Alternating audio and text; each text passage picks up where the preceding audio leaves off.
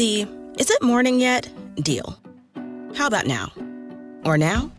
Because morning time is McDonald's breakfast time. And that's the best time of all the times. Wake up with a little splash of sweetness. Get any size iced coffee from caramel to hazelnut to French vanilla for just 99 cents until 11 a.m. Price and participation may vary, cannot be combined with any other offer. Ba-da-ba-ba-ba. Hola tú, Sí, tú. yo soy Yuyu Y yo, Abby. y queremos darte la bienvenida a un nuevo capítulo. De Curioseame. Hola Avi, qué felicidad. Creo que ya casi todo va a poder volver a ver. Esta cuarentena ya se está acabando, por fin, o bueno, por lo menos la primera etapa. Sí, Yuyu, yo creo que ya después de dos meses y medio vamos a poder empezar como a salir con muchas restricciones y precauciones, como han empezado a hacer como en varias partes del mundo. O bueno, eso creemos, ¿no? Ahorita por ahí nos ponen la cuarentena hasta el 30 de septiembre, nosotras acá. No, Pero bueno, el capítulo de hoy, la verdad, yo le tenía un poquito de miedo porque el tema me pareció un poco complejo, Yuyu.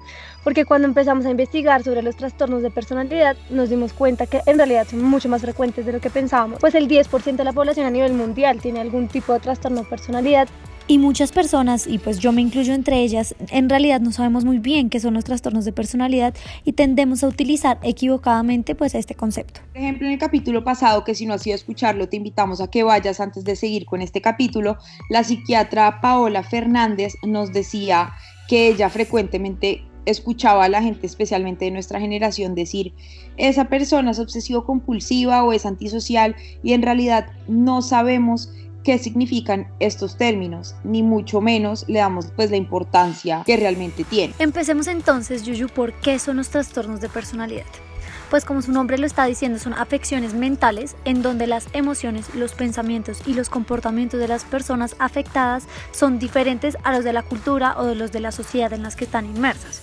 Pero espera un momento, Yuyu. Como tú sabes que yo no me aguanto con mis preguntas, quisiera saber ¿Quiénes sufren más de trastornos de personalidad, los hombres o las mujeres?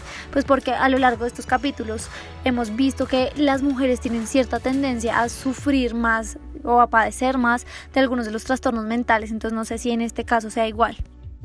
Qué afanada, eso ya íbamos a, a decirlo más adelante, pero bueno, respondiendo a tu pregunta, los trastornos suelen afectar en igual medida a los hombres y a las mujeres. Hay algunos trastornos de personalidad que afectan a un sexo más que al otro. Por ejemplo, en el trastorno de personalidad antisocial es seis veces más frecuente en los hombres, pero en su gran mayoría los trastornos de personalidad afectan al mismo número de mujeres que de hombres.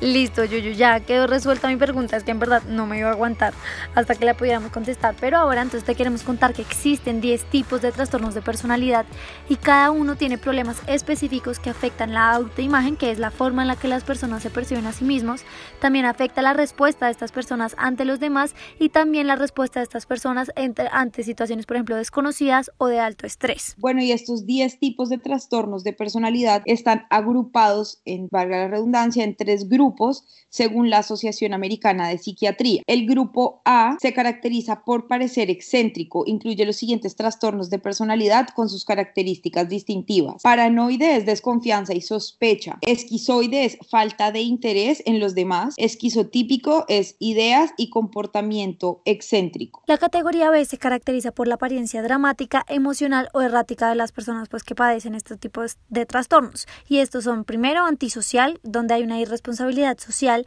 desprecio por los demás, engaño y manipulación de los demás para su propio beneficio. El segundo es el histriónico, que es la búsqueda constante de atención. Y el tercero es el narcisista, que es en realidad fragilidad y desregulación subyacente de la autoestima y un sentimiento evidente de grandeza frente a los demás. Bueno, y la última categoría, que es la categoría C, se caracteriza por la aparición de ansiedad, que son de evitación, se evita a toda costa el contacto interpersonal debido a la sensibilidad al rechazo. El segundo es dependiente, que es sumisión y necesidad de ser atendidos. Y la tercera es la obsesivo-compulsiva, que es eh, perfeccionismo, rigidez, obstinación. Bueno, en realidad los síntomas difieren dependiendo del tipo de trastorno de personalidad, claro, pero en general los pacientes presentan dificultades para relacionarse con los demás y manejar el estrés y o tienen eh, una autoimagen que varía según la situación y que difiere de lo que perciben las demás personas. Exactamente, y digamos como para que quede un poquito más claro, es que para que una persona sea diagnosticada con algún trastorno de personalidad, según pues la Asociación Americana de Psiquiatría, estas personas tienen que tener en su mayoría problemas con la identidad propia, y con el funcionamiento interpersonal pues en su vida cotidiana. Entonces, por ejemplo, los problemas con la identidad propia se pueden manifestar como una imagen propia inestable. Entonces, un día la persona se ve súper amigable, tiene una percepción de que es la mejor persona, se lleva muy bien con la gente, pero después tiene una percepción de que él es súper cruel, que es malo, que no debe estar así o así. Entonces pues tiene una inestabilidad muy grande. O lo otro también es eh, pues que puede haber una inconsistencia en los valores, las metas y la apariencia de la persona. Entonces por ejemplo una persona que sea muy religiosa en la iglesia y que predica todo, pero después es súper profana e irrespetuosa en otra parte, incluso siendo, no sé, llevámoslo a un extremo como sádico o tener pues comportamientos que van totalmente en contradicción con esa, digamos que primera personalidad. En cambio, los problemas de funcionamiento interpersonal normalmente lo que hacen es manifestarse como la incapacidad para desarrollar o poder mantener relaciones estrechas y o una insensibilidad hacia los otros. Entonces aquí el mejor ejemplo es esa, esa persona que es incapaz de sentir empatía hacia los otros. Ah, bueno, y otra cosa es que las personas con trastornos de personalidad pueden tener dificultades para reconocer los límites entre ellos y las demás personas. Su autoestima puede ser muy alta, pero también muy baja. Pueden tener estilos de vida desprendidos, pero pueden también ser muy emocionales y todo esto puede provocar problemas tanto físicos como mentales en, en sus personas allegadas. Pero entonces los trastornos de personalidad son más frecuentes en adultos? No necesariamente, aunque sí suelen aparecer al final de la adolescencia o al principio de la edad adulta, también pueden aparecer durante la infancia y su duración, como hemos visto en los demás trastornos, trastornos de alimentación y en general como en los problemas de salud mental, su duración es muy variable. En la mayoría de los pacientes con trastornos de personalidad, el trastorno causa problemas moderados, pero con el tiempo va disminuyendo. Sin embargo, algunos padecen graves problemas sociales y psicológicos durante toda su vida. Yuyu, ¿tú conoces a alguien que tenga algún trastorno de personalidad? No, es un poco complejo para uno como conocido saber cuando una persona tiene un trastorno de personalidad, porque uno a veces no logra descifrar si eso son características de su personalidad per se o si son afecciones que tiene la persona. Entonces, por eso es que hacer los diagnósticos médicos en realidad también es un poco complejo. Yo, yo creería que no conozco a nadie, pero pues no sé. Yo, mira, yo por ejemplo tengo una amiga que sí sabe y reconoce que tiene trastorno obsesivo compulsivo leve, o sea, nada como fuerte, pero ya no puede ver un cuadro torcido. Siempre fue súper estricta, como por ejemplo en el colegio, me acuerdo que ya tenía que tener el cuaderno perfecto, si no en verdad le generaba, pero estrés y no podía, o sea, es leve, pero sí es literalmente como diagnosticado. Y tengo ahí mis sospechas de otras personas que yo creo que tal vez sufren de, de narcisismo bastante. Pero bueno, volviendo al punto, algunos de esos trastornos de la personalidad, como el antisocial, tienden a disminuir o resolverse a medida que las personas van envejeciendo. Otros, como el eh, obsesivo compulsivo, o sea, el TOC o el esquizotípico, tienen muchas menos probabilidades de hacerlo. En algunas personas los síntomas pueden continuar, pero terminan siendo menos graves a medida del tiempo. Otra cosa que nos pareció importante que supieras es que muchas personas con un trastorno de personalidad también pueden presentar otro trastorno, por ejemplo, un trastorno de estado de ánimo, trastorno de ansiedad, un trastorno de consumo de sustancias, un trastorno de la conducta alimentaria. Nos estaban contando que los trastornos mentales tienen mucha comorbilidad. ¿Esto qué quiere decir? Que cuando se presenta un trastorno es muy alta la probabilidad de que haya otro trastorno al mismo tiempo. Ok, pero digamos, ¿cómo nacen estos trastornos? O sea, ¿por qué se dan? Los trastornos de personalidad resultan, o bueno, se crean de la interacción de los genes y el ambiente también. Es decir, hay algunas personas, como lo hemos mencionado en los otros trastornos también, las personas nacen con una predisposición y una tendencia genética a padecer un trastorno de personalidad y esta tendencia disminuye o también pues puede aumentar en función de los factores ambientales. Generalmente los genes y el ambiente pues contribuyen aproximadamente en cantidades iguales al desarrollo de trastornos de personalidad. Bueno, pero por ejemplo, un médico podría llegar a sospechar que el paciente sufre de algún trastorno de personalidad si éste entonces, primero, insiste en verse a sí mismo o a otras personas de manera que difieren de la realidad. Entonces, por ejemplo, va a tender a actuar y a tener una percepción de sí mismo que tal vez tú cuando entrevistes otras personas o hables con otras personas de él sea muy distinto a lo que los demás están viendo. Lo segundo es que describe un patrón inapropiado de pensamientos o conductas que no cambia a pesar de las consecuencias negativas de este tipo de comportamiento. Esto suena muy criminal minds, pero pues sí, es un poco personas pues que tienen menos tal vez conciencia de las acciones.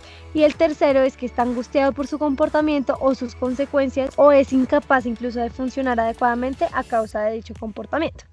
Entonces, para poder ayudar a confirmar el diagnóstico, el médico puede hablar con los amigos, la familia del paciente, con objeto de obtener información adicional y comprobarla. Sin esta ayuda, tanto el médico como el paciente podrían no darse cuenta de la responsabilidad del paciente en la creación de los problemas, porque como ya dijo Yuyu, es muy difícil, a menos de que la persona en verdad lo tenga pues muy desarrollado, uno llegar a darse cuenta que la persona tiene un trastorno de personalidad, porque normalmente su relacionamiento con las personas puede ser relativamente normal. Exacto, y bueno, pues cuando ya está confirmado el diagnóstico o el trastorno de personalidad, se procede como en cualquier trastorno, se procede con la terapia. Los trastornos de personalidad se tratan con psicoterapia que incluye psicoterapia tanto individual como terapia en grupo. Es más probable que la terapia sea eficaz cuando las personas afectadas buscan tratamiento y están motivadas para, pues, para cambiar.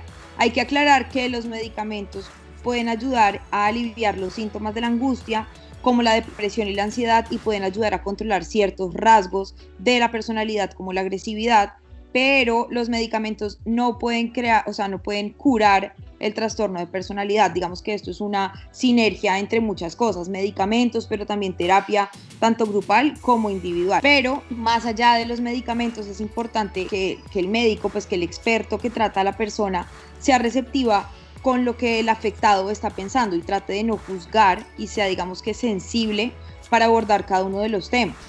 Sí, Yuyu, y digamos que aunque para cada trastorno hay un tratamiento específico, sí hay algunas generalidades que intentan todos los tratamientos pues, de este tipo de trastornos tratar. Entonces, el primero es reducir la angustia, el segundo es ayudar al paciente a entender que los problemas que está teniendo son en su mayoría internos. Esto no es causado por las otras personas ni por, ni por las situaciones, que es lo que los pacientes que tienen este tipo de trastornos van a tender a pensar que siempre son los demás, pues porque es una condición que no se reconoce.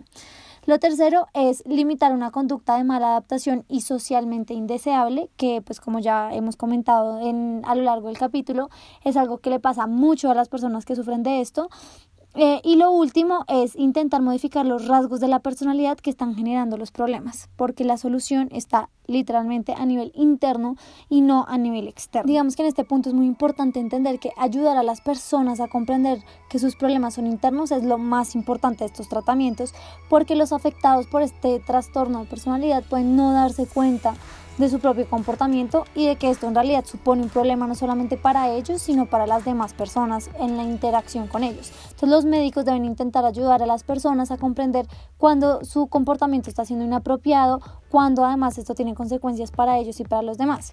El médico puede ayudar a que el paciente sea mucho más consciente como de sí mismo y de sus actitudes y pensamientos y que también él reconozca lo que es apropiado y lo que no es deseable socialmente los médicos también pueden ayudar a que la persona se dé cuenta de que los cambios en el comportamiento y en la visión de sí misma y los demás tienen que llevar tiempo y esfuerzo. O sea, esto no es un cambio que va a surgir de la noche a la mañana y normalmente nada es así. O sea, ningún tratamiento médico, ya sea físico o mental, los, los, digamos que los resultados se van a ver de un día para otro. Además, hay que tener en cuenta que cuando estamos hablando de este tipo de trastornos, a diferencia de los otros que hemos mencionado pues a lo largo de esta temporada en los otros capítulos, este es mucho más difícil darse cuenta que estás teniendo este trastorno, digamos, los trastornos alimenticios físicamente se van a ver o la depresión también es mucho más fácil uno sentirla y reconocerla que la tiene. En cambio, este tipo de trastornos es mucho más difícil darse cuenta. Entonces, el papel, digamos que de, del médico es muy importante y también de la familia que vean que hay algo que tal vez, bueno, y de las personas cercanas, que hay algo que no está bien, no está, digamos que funcionando como normalmente debería ser. Sí, de acuerdo, no hay una evidencia física que como tan tan grande como para tú darte cuenta. Los comportamientos mal adaptados o indeseables a los que, pues, de los que tú hablabas, como por ejemplo la imprudencia, el aislamiento social, la falta de asertividad y los ataques de ira, deben tratarse rápidamente para minimizar el daño permanente en las relaciones laborales y personales de las personas. Y sabes que otra cosa ayuda mucho, la terapia en grupo. Los grupos de autoayuda o la terapia familiar contribuyen a modificar las conductas inadaptadas, aunque hay una cosa muy importante y esto lo, hemos dicho en capítulos anteriores, el papel que juega la familia es realmente importante porque eso puede calmarte un poco la angustia y ayudarte a resolver los problemas, pero también puede reforzar pues todas las inseguridades y todas las angustias que tú sufres. Yuyu, ya habiendo sabido esto, como un poco lo de los síntomas, que la gente tal vez no se da cuenta, ¿no cambias tu respuesta de que tal vez haya gente alrededor tuyo con alguno de estos trastornos? No sé, no sé, no sé, es que, o sea, no, no, no voy a, o sea, no creo que tengo el criterio para decir, esta persona podría ser obsesivo compulsiva porque de pronto es lo que te digo, puede ser una característica de la personalidad y es supremamente organizada con sus cosas y, creo que cada uno tiene como su manera de, llevar la, la, vida y de resolver las situaciones y puede que sea un poco más estresada de lo normal o un poco más organizada de lo normal pero realmente que yo te diga, o sea, en este momento tengo a alguien en la cabeza, no, no, no. Bueno, entonces te cambio la pregunta. Si tú tuvieras que decir, estoy sufriendo de un trastorno de personalidad de acuerdo pues a tus características, ¿no? Porque igual acuérdate que uno no lo reconoce. ¿Cuál crees que sería el tuyo? ¿Cuál creo que sería el mío? Qué difícil pregunta, Abby. No sé. Pues digamos, yo sé el mío, yo sé el mío. Por ejemplo, creo que yo podría ser paranoide. Yo a veces soy muy paranoica y puedo ser muy desconfiada, como con las cosas y siempre le veo a veces como el segundo lado muchas veces a las intenciones de la gente. O sea, ese digamos que podría llegar a ser mío. No estoy diciendo que sea paranoide, no, aclaro, no creo. Pero en caso de que sí, por mi personalidad yo diría que podría ser un poco ese. ¿El tuyo? Yo creería que dependiente, como necesidad de ser atendido, como que a mí me gusta. Ah, que no la niña le gusta la atención. Sí, un poco. Yo creo que sería esa o la histriónica, que también es búsqueda de atención. Yo creería que esas dos, pero no, no, no sabría decirte.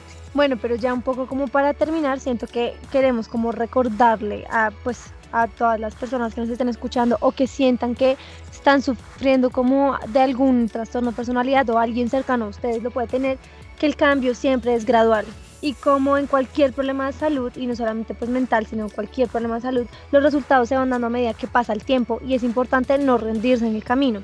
Hay que entender que estar mal a veces es, pues es válido, está bien, y que entre más rápido busquemos ayuda, más rápido podemos solucionar nuestros problemas y sobre todo es importante saber que tú, pues que nos estás escuchando, no estás solo o sola y que a tu alrededor siempre pues va a haber muchas personas que pueden estar pasándola muy mal también y están dispuestas a apoyarte y escucharte en este proceso que muchas veces es mucho más normal de lo que pensamos.